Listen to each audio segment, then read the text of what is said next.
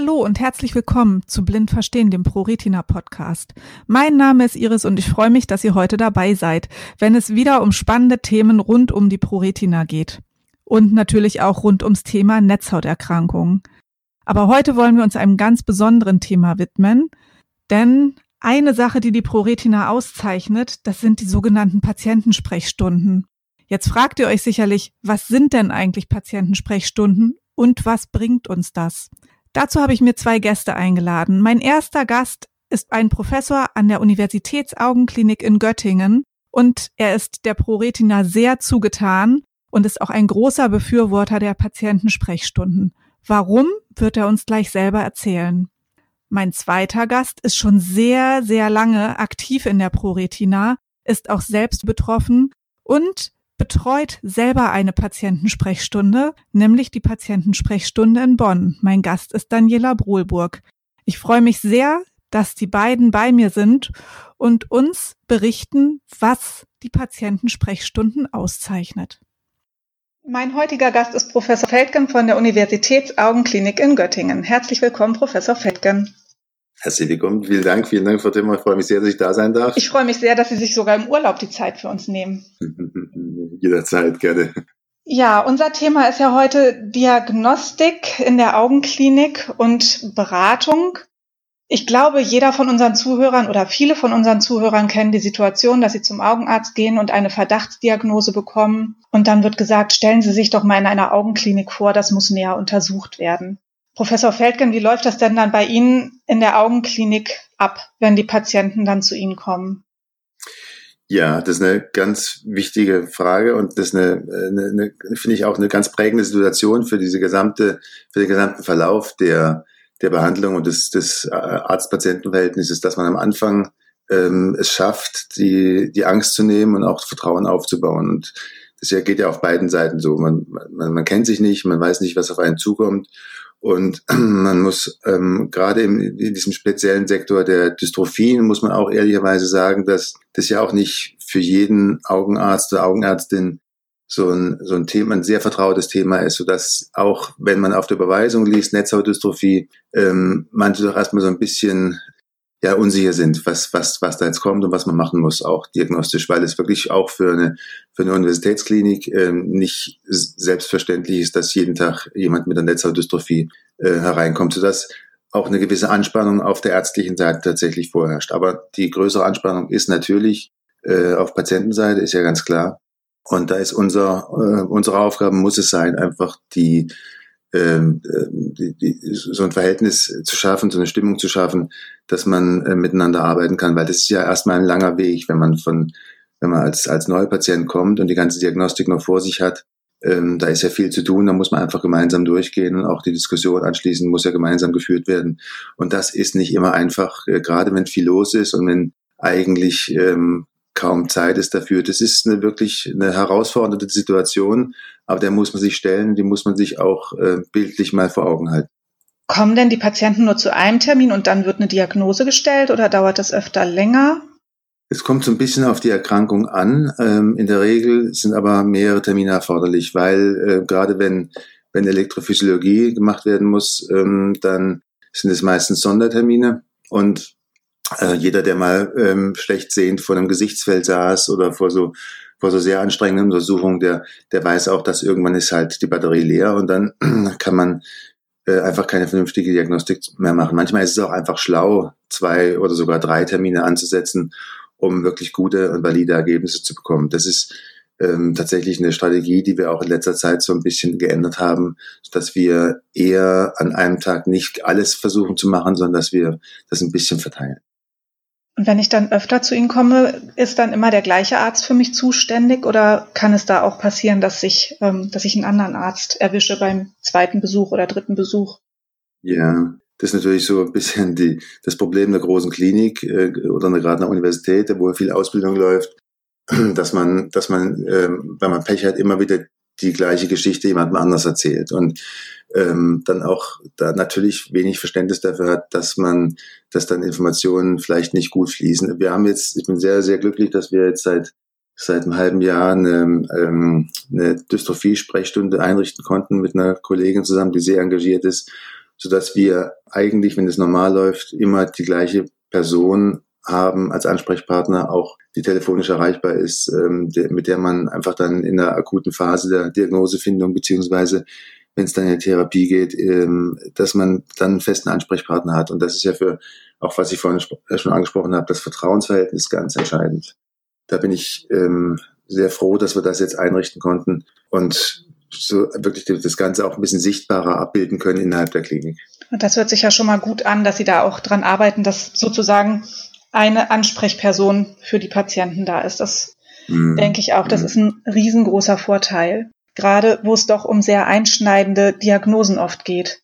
Absolut, ja. Und, und die, die Unsicherheit ist natürlich groß. Man will ja auch den, äh, wissen, wie geht's weiter. Und ähm, das, da, gehört es halt auch schon dazu, dass möglichst mit den gleichen Untersuchungsmethoden, wenn es geht, die gleichen Personen das immer wieder angucken, um eben dann doch Aussagen treffen zu können, ist das jetzt fortschreitend oder ist es stabil? Und äh, da braucht es eine gewisse Konstanz, sowohl in der Diagnostik als auch bei den Personen. Sie haben jetzt gerade schon mal was gesagt vorhin. Der Faktor Zeit spielt bei Ihnen auch eine große Rolle. Wie viel Zeit haben Sie denn so im Schnitt für einen Patienten? Also jetzt in Zeiten von Corona geht's tatsächlich. Da äh, haben wir, also kann man sich wirklich mal eine Viertelstunde Zeit nehmen für einen Patienten. Äh, man, man, kommt in, in äh, sehr gute Gespräche, ähm, entwickeln sich dabei. Aber wenn so vor Corona war es so, dass, dass fünf Minuten schon viel Zeit waren. Und das ist natürlich das also ist, das klingt ja für jemanden, der, der den Klinikbetrieb nicht so kennt, natürlich ganz verrückt, weil fünf Minuten kann man ja gar nichts machen. Ähm, für viele Sachen reicht es gerade für die Kontrolluntersuchung, aber für eine, für eine Erstvorstellung, egal welche Diagnose, ist es natürlich viel zu wenig. Und äh, das wird den Patienten nicht gerecht, das wird der Diagnose nicht gerecht und das hinterlässt uns natürlich auch unzufrieden. Ähm, und wir haben jetzt alle gelernt durch diese ähm, auch nicht so schöne Zeit jetzt, dass es dass wir eigentlich wieder dahin möchten, dass wir mehr Zeit verbringen möchten mit, mit unseren Patienten. Ja, das wäre wünschenswert, weil fünf bis 15 Minuten hört sich für mich als jemand, der selbst Patient ist, ziemlich wenig an. Und mhm. wenn ich mir vorstelle, ich bekomme eine Diagnose, die mein Leben verändert und der Arzt hat die Zeit im, im Rücken sitzen, ist das natürlich auch nicht so schön für den Patienten. Ähm, mhm. Für Sie, denke ich mal, ist das aber auch nicht so schön. Wie, wie geht's Ihnen denn selber dabei, wenn Sie unter Zeitdruck schlechte Diagnosen überbringen müssen? Eine ganz fürchterliche Situation, weil, weil, weil man, man möchte selber so nicht äh, behandelt werden, beziehungsweise man, äh, man versucht natürlich dann die Zeit sich äh, irgendwie aus den Rippen zu schneiden, aber das, man braucht ja für so, ein, für so eine ähm, Diagnose, wenn sie dann mal steht und wenn die eben auch nicht so erfreulich ist, also wenn wir beispielsweise jetzt eine Netzhautdystrophie diagnostizieren und, und auch ähm, das tatsächlich dann Konsequenzen hat für die Person, für den, für den, wir haben gerade vorhin kurz über das Autofahren gesprochen, noch vor der Aufnahme. Also wenn, wenn man dann zum Thema Autofahren kommt und sagt, eigentlich darf man kein Auto mehr fahren, dass der ganze Beruf, der dranhängt, ähm, sich verändert und geändert werden muss, die ganze Finanzierung des Alltags dranhängt, das sind natürlich, das sind natürlich wahnsinnig ähm, einschneidende Diskussionen und da muss man sich tatsächlich Zeit nehmen. Und wir versuchen aber ähm, dann diese Gespräche in separate ähm, in, einer, in, einer, in einer geschützten Situation zu führen, also in, in separaten Terminen. Und da, da müssen wir natürlich erstmal die ganze Diagnostik gemacht haben und ganz sicher sein, dass es, dass es äh, die richtige Diagnose ist und äh, dass wir das, was wir dem Patienten auch sagen möchten, ähm, auch Hand und Fuß hat natürlich. Und dann nehmen wir uns, versuchen wir uns wirklich Zeit zu nehmen, auch einen separaten Raum zu nehmen, also einfach so eine so eine private, ähm, etwas privatere Atmosphäre ähm, zu erzeugen, als das in so einem Routine-Uni-Betrieb möglich ist. Das sind ja wirklich wichtige Gespräche. Machen diese wichtigen Gespräche auch was mit Ihnen als Person Nikolas Feldgen? Also gehen die Ihnen auch sehr nah und wie verarbeiten Sie das? Ja, das geht uns, das geht uns wahnsinnig nah, muss ich sagen, weil wir, weil wir gewohnt sind, wir sind ja ziemlich verwöhnt mittlerweile, ähm, weil wir ganz viele Erkrankungen ja plötzlich heilen können. Ich habe ja noch in der Zeit angefangen, als wir ganz viele Erkrankungen nicht, nicht behandeln konnten, gerade beispielsweise eine Maklerdegeneration, eine feuchte war, war ähm, vor 2005 nicht behandelbar. Und das habe ich ja fast zehn Jahre noch miterlebt, ähm, dass man diese Patienten einfach wieder nach Hause geschickt hat. Das war natürlich ganz frustrierend. Und in den letzten 15 Jahren sind wir äh, durch die ganzen vielen Erfolge, jetzt auch hier diese, diese Sache mit der die Hoffnung, der Hoffnungsschimmer mit der Gentherapie, das sind ja alles äh, unfassbare Schritte nach vorne. Und wir sind sehr verwöhnt, äh, was die Therapiemöglichkeiten angeht in letzter Zeit. Und es kommt einem wirklich schon wie ein Schlag in die Magengrube vor, wenn man, wenn man sagen muss, dastehen muss und sagen muss, wir können nichts tun. Das sind wir nicht mehr gewohnt. Und das hinterlässt uns auch frustriert, das muss ich schon sagen. Das ist nicht, das ist nicht schön. Aber ähm, man muss tatsächlich auch an einem gewissen Punkt einfach mal Dinge klar aussprechen. Auch für sich selbst muss man die mal mal sagen, weil man, man schleicht um so eine schlechte Diagnose ein bisschen drumherum, muss man, muss ich auch ganz ehrlich zugeben, als Behandler, dass man, dass man immer noch hofft, dass man vielleicht doch irgendwas findet, was nicht so schlimm ist. Aber irgendwann ist es halt so und dann muss man es auch offen an, äh, aussprechen und ansprechen.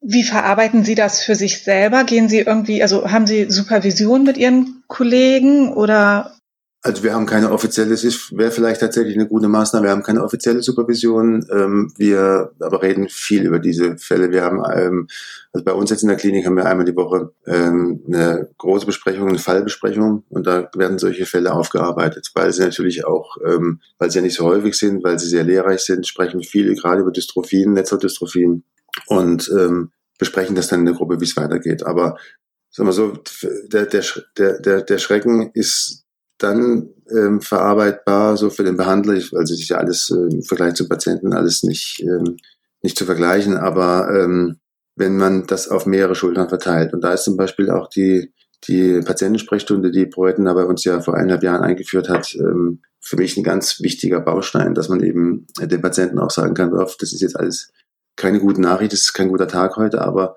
aber wir können eine Perspektive bieten, gemeinsam mit, mit Betroffenen, gemeinsam, äh, wir, wir lassen ja auch nicht, wir sagen ja auch nicht Diagnose und schicken die Leute nach Hause, sondern wir, wir machen ja Kontrolltermine, wir bleiben ja in Kontakt mit den Patienten. Und über diese, über diese Kontaktpflege, über die Gespräche finden wir oftmals dann doch einen ganz guten Ausweg aus den, aus der Situation. Mhm. Jetzt haben Sie schon was Interessantes gesagt, Patientensprechstunde pro Retina. Ähm, was bedeutet denn die Selbsthilfe für Sie als, als Arzt? Also was bedeutet Ihnen das, dass Sie Patienten an uns weiterleiten können. Also ich bin unendlich dankbar. Für mich war es ja ein Herzenswunsch, dass wir, dass wir ähm, das bei uns etablieren können. Ich weiß ja von anderen Kliniken, ähm, die das haben, wie, wie gut das läuft, wie, wie gut es angenommen wird. Ich weiß ja auch, aus, wenn man selber mal Patient ist, dass ganz, ganz viele Fragen, die man sich nicht traut, dem Arzt zu stellen, so, so komisch sich das anhört. Und dass auch die medizinische Seite überhaupt nicht nicht vollumfänglich, äh, nicht im Ansatz vollumfänglich die, die Probleme abbildet äh, oder, oder erfassen kann, sodass wir mit der Patientensprechstunde einfach eine zusätzliche Dimension der Versorgung haben. Und da bin ich wahnsinnig dankbar, dass, dass ähm, Sie sich dann darum kümmern und, und auch, auch wirklich aus, aus der Erfahrung heraus, aus Ihrer Erfahrung heraus erzählen können oder berichten können oder beraten können, was ähm, wichtige Punkte sind, worauf man achten muss ähm, vielleicht auch schon mal vorbereiten, was, was Rückschläge sind, was, was passieren wird. Ähm, das sind so Dinge, da haben wir ja keine Ahnung davon. Und da bin ich wirklich sehr, sehr dankbar, dass wir, ähm, dass wir es geschafft haben, da gemeinsam ähm, eine Lösung hinzukriegen für die Patienten. Ja, dann bedanke ich mich für das interessante Gespräch und bedanke mich, dass Sie auch für uns als Beratende in der ProRetina immer ein Ansprechpartner sind.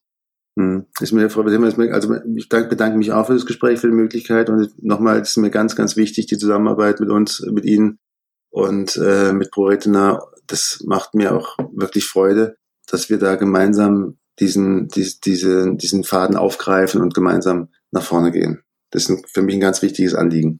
Und dann möchte ich allen Zuhörern noch genau einen schönen Tag wünschen. Bedanke mich für die Aufmerksamkeit. Ja, vielen Dank, Professor Feldgen, dass Sie mein Gast waren. Gerne. Wiedersehen. Mein zweiter Gast in dieser Folge ist schon sehr lange aktiv in der ProRetina und sie ist Leiterin der Patientensprechstunden. Hallo Daniela. Hallo Iris. Ich freue mich total, dass du da bist. Ich hatte ja gerade schon ein Gespräch mit Professor Feldgen und er hat uns erzählt, dass er sehr oft Zeitmangel hat und Zeitdruck empfindet, wenn er Patienten über Diagnosen aufklärt. Und dann hat er was erwähnt, und zwar das Wort Patientensprechstunden. Kannst du mir erklären, was sind Patientensprechstunden?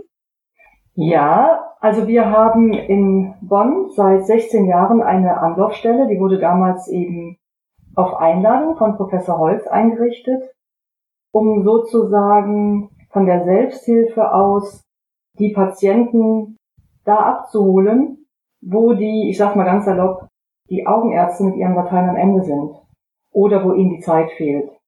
Ähm, es geht bei uns ja in der ProRetina um Patienten mit Netzhaut Degenerationen und äh, Makuladegenerationen, für die es in den aller, allermeisten Fällen keine Therapie gibt und keine Heilbehandlung und denen die Augenärzte meistens sagen müssen, wir können leider nichts für sie tun. Aber gehen Sie mal zu ProRetina. Und ähm, wir sind ja selbst betroffene ähm, Patienten, sage ich jetzt ungern, also wir sind selbst betroffen.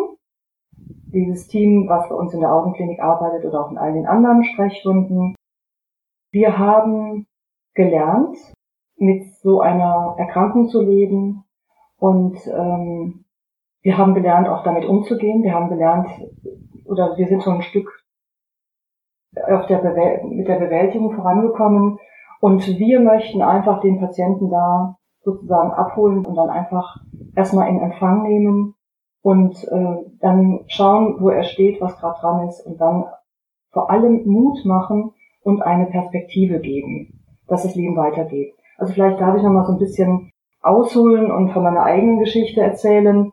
Ähm, ich weiß noch, wie das bei mir damals war. Also ich bin selbst ja betroffen von einer Netzhautdystrophie und habe äh, so über die letzten 50 Jahre äh, sukzessive mein Sehen immer weiter verloren, sehe jetzt selber nur noch zwei Prozent, wodurch ich, ich gesetzlich blind bin. Und ähm, ich weiß also, wie das ist, damit zu leben, damit zurechtzukommen. Und ich habe es immer wieder geschafft, mich dann da zu adaptieren. Und ich weiß aber auch, dass man damit wirklich ein glückliches und erfülltes Leben führen kann, wenn man weiß, welche Unterstützung es gibt und ähm, auch wo man die herbekommt und vielleicht auch ähm, in dieser großen Familie der Puritina aufgefangen wird. Und das ist das, warum ich da Beratung mache und unser Team, meine Kolleginnen und Kollegen eben auch, um anderen zu sagen, ähm, sozusagen auch nonverbal, das ist nicht das Ende der Welt.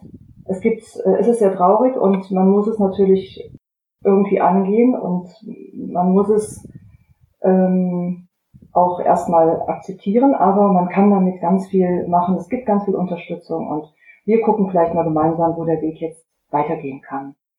Hm, also es ist eine Beratung in der Patientensprechstunde von Betroffenen für Betroffene. Da sitzen Leute, die verstehen, wie es dem anderen jetzt geht. Also die können es zumindest besser nachvollziehen, als wenn sie nicht betroffen wären. Genau, und das ist, und das ist schon immer ein Schlüsselerlebnis, ähm, die Ratsuchenden, die zu uns kommen, die werden in der Ambulanz äh, zu uns geschickt, in Anführungszeichen. Die wissen oft gar nicht, wer wir sind, was wir sind. Und dann erkläre ich das kurz. Und in dem Moment, wo den Menschen klar wird, ähm, die andere Person ist auch betroffen, die hat auch diese seltene Erkrankung, da ergibt sich eine ganz andere Ebene des Gesprächs. Weil, ähm, also ich weiß, wovon ich rede und ich weiß auch oder ich kann mitempfinden, was, wie, wovon der andere redet. Und dann braucht man gar nicht mehr viel zu erklären. Und ich weiß noch, ein, einmal kam eine Ratsuchende, die war vielleicht so in meinem Alter, die kam mit ihrer Freundin und versuchte mir dann umständlich zu erklären, wie ihr Sehen ist. Und irgendwann sagte ich dann, das ist, die erzählen genau meine Geschichte. Ich sehe, das ist bei mir ganz genauso. Und dann merkte man, wie sie so ah, erleichtert so irgendwie zusammensagte und dachte, ja, das ist ja, das ist ja unglaublich. Da ist jemand, der mich versteht. Das ist das erste Mal, dass mich jemand da versteht. Und, ähm, und, und das gibt schon eine ganz andere Ebene des Gesprächs. Und es geht ganz viel da eben auch um, um Empathie, um zu sagen, das ist eine seltene Erkrankung, aber du bist nicht allein. Es gibt eine große Familie, aber im Moment kommst du dir vielleicht noch allein vor, aber wir können gemeinsam, haben wir ganz viele ähm, ganz viele Erfahrungen gesammelt, die wir austauschen, die wir weitergeben. Und ähm, wir können natürlich auch ganz konkret äh, Ansprechpartner nennen und das tun wir auch und, und Kontakt stellen. Aber erstmal versuchen wir zu gucken, wo ist derjenige, der da gerade kommt was liegt heute an? Was können wir heute ähm, schon mal gemeinsam besprechen? Und er kann erstmal Proretina oder sie erstmal Proretina kennenlernen und ähm, feststellen, er ist oder sie ist nicht allein und es ist so, dass da kommen ja Patienten, die sind an dem Tag oft aufgewühlt, weil sie wieder mit ihrer Thematik beschäftigt werden. Es sind meistens ähm, nicht Patienten, die die Erstdiagnose bekommen haben, sondern die schon länger mit dem Thema beschäftigt sind, aber man verdrängt das ja auch, solange es noch gut geht und an dem Tag wird es dann natürlich thematisiert und vielleicht hat der Arzt auch gesagt, es ist schlechter geworden oder der Arzt hat gesagt, ja, Sie dürfen aber nicht mehr Auto fahren.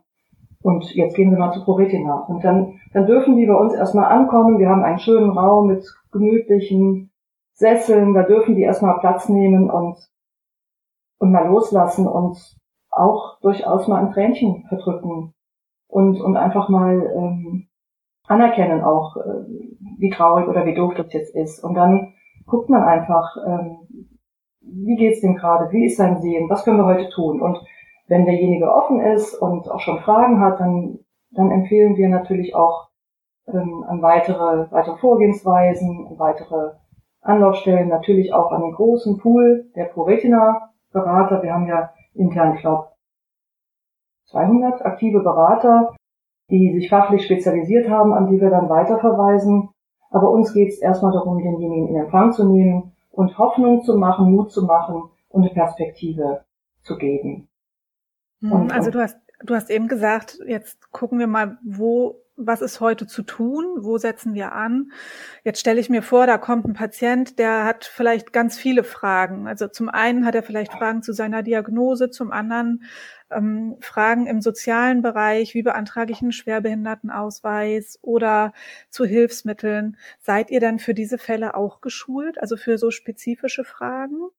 Ja, also es ist so, wir haben eine, ähm, eine bekommen eine spezielle Ausbildung genau in diesen Themen. Also erstmal die Grundlage ist erstmal Kommunikation und Gesprächsführung. Dann haben wir Grundlagen in Sozialrecht, Grundlagen in Hilfsmittel, und eben auch zu den Diagnosen. Ähm, aber jeder Berater berät eben so weit, wie er sich selber sattelfest fühlt. Wir haben alle eine Grundbasis und wo es dann aber spezieller wird, verweisen wir dann an die Fachberater der ProRetina. Ähm, um die Diagnosen geht es bei uns ganz selten, weil die, die Ratsuchenden kommen ja gerade von den Ärzten und die haben dann schon das ganze Medizinische abgedeckt und ähm, und wir gucken dann eben weiter. Wenn jemand kommt mit konkreten Fragen, das ist uns eigentlich, äh, würde ich sagen, am liebsten. Also dann kann man sich auf die praktischen Dinge konzentrieren. Und äh, das ist natürlich auch ein heikles Thema oft, Schwerbehindertenausweis. Ne? Das ist für manche ja ein Schock. Hallo, ich bin doch nicht behindert, ich sehe halt schlecht. Aber ähm, natürlich, wenn man sieht, da ist jemand äh, im mittleren Alter im Berufsleben und äh, hat massive Seheinschränkungen, da ist es schon wichtig, auch darüber zu sprechen, weil das ja auch im Arbeits Platz dann für eine gewisse Sicherheit sorgen kann, wenn man dann einen Schwerbehindertenstatus anerkannt bekommt. Und all diese Fragen versuchen wir auch so weit zu beantworten, wie wir das können, aber wir sind sozusagen erstmal die erste Anlaufstelle, die guckt, was steht denn heute an. Und wir haben natürlich auch selbst Hilfsmittel in der Sprechstunde, dadurch, dass wir sie selbst ja auch benötigen. Ich benutze dann natürlich auch ein Bildschirmlesegerät, wenn ich was nachschlage. Wir haben Vorlesesysteme, wir haben natürlich Lupen, elektronische Lupen. Wir können das zeigen, aber wir können das natürlich nicht irgendwie jetzt, ähm, wie soll ich sagen, anpassen schon mal gar nicht, aber empfehlen. Aber wir können den Menschen oft eröffnen. Mensch, damit kann ich ja noch mal meine Zeitung lesen. Oder eine Dame war mal so süß, da habe ich gesagt, darf ich Ihnen mal Bildschirmlesegerät zeigen? Und dann sagt sie, nee, mein Mann liest mir alles vor, das nee, brauche ich nicht. Und, und dann äh, sagt sie irgendwann, kann ich denn damit noch mein Kreuzworträtsel lösen? Da sag ich, ja, können wir ja mal ausprobieren, kommt mal, ich zeige Ihnen das. Und ja, also wenn ich damit mein Kreuzworträtsel noch lösen kann, dann äh, würde ich das gern beantragen. Und die Leute brauchen oft so, so praktische Hilfe dann. Ich zeige ihnen dann eben, äh, je nachdem, welchen Eindruck ich habe, ich frage immer, wie ist denn das Sehen so? Ganz oft wissen die Ratsuchenden gar nicht genau, wie ihr Visus ist. Sie wissen vielleicht noch, wie die Diagnose heißt, aber wie die Sehschärfe ist, können sie oft nicht direkt sagen. Und ähm, ich versuche das dann eben rauszufinden und und, und näher mich dann ganz langsam so den Hilfsmitteln, die vielleicht in Frage kommen und dann äh, suche ich eben Adressen raus, wo sie dann Hilfsmittelberatungen bekommen können. Bei uns kommen ja die Ratsuchenden aus dem ganzen Bundesgebiet dadurch, dass in Bonn ähm, die Uni, die Augenklinik ja ein Spezialzentrum ist für seltene Erkrankungen und ähm, dann verweisen wir eben auf die lokalen Ansprechpartner der ProRetina, die Regionalgruppenleiter oder eben die Sozialberater und eben auch dort auf entsprechende entweder Low Vision Optiker oder Hilfsmittelfirmen, an die sie sich dann weiter wenden können. Also ihr eröffnet sozusagen Perspektiven für ein selbstbestimmtes Leben. Das hast du toll gesagt, genau. So, so kann man das sehen. Also das, das ist ja unser Ansatz. Hilfe zur Selbsthilfe ähm, also Betroffene beraten Betroffene, geben Hilfe zur Selbsthilfe unter einem Dach mit Medizinern, sage ich immer, ist unser Schlagwort. Und ganz wichtig ist eben das selbstbestimmte Leben und die Hilfe zur Selbsthilfe, dass man die Leute selber empowert und sagt, hier sind die Adressen, aber sie müssen selbst doch jetzt anrufen und das in, in, in, selbst in, in Gang bringen. Aber das ist ja schon mal eine großartige Sache, dass ihr da seid, dass ihr zeigt, Mensch, das und das gibt es und hier haben sie Adressen und ich glaube, das macht den Menschen auch oftmals Mut. Ja, absolut. Also äh, vor kurzem hatte ich einen, einen Herrn, der kam von der Ambulanz, der ist ähm, plötzlich erblindet. Ein Auge war schon ein Glasauge und das andere ist dann durch einen Augeninfarkt erblindet und ähm, der war dann ganz lange da mit, mit seiner Frau und seiner Tochter und die hatten natürlich ganz, ganz viele Fragen. Und ähm, am Ende sagt er, Sie haben mir zu 50 Prozent geholfen. Dann sage ich, okay, und die anderen 50? Ja, das wäre, wenn ich wieder sehen könnte.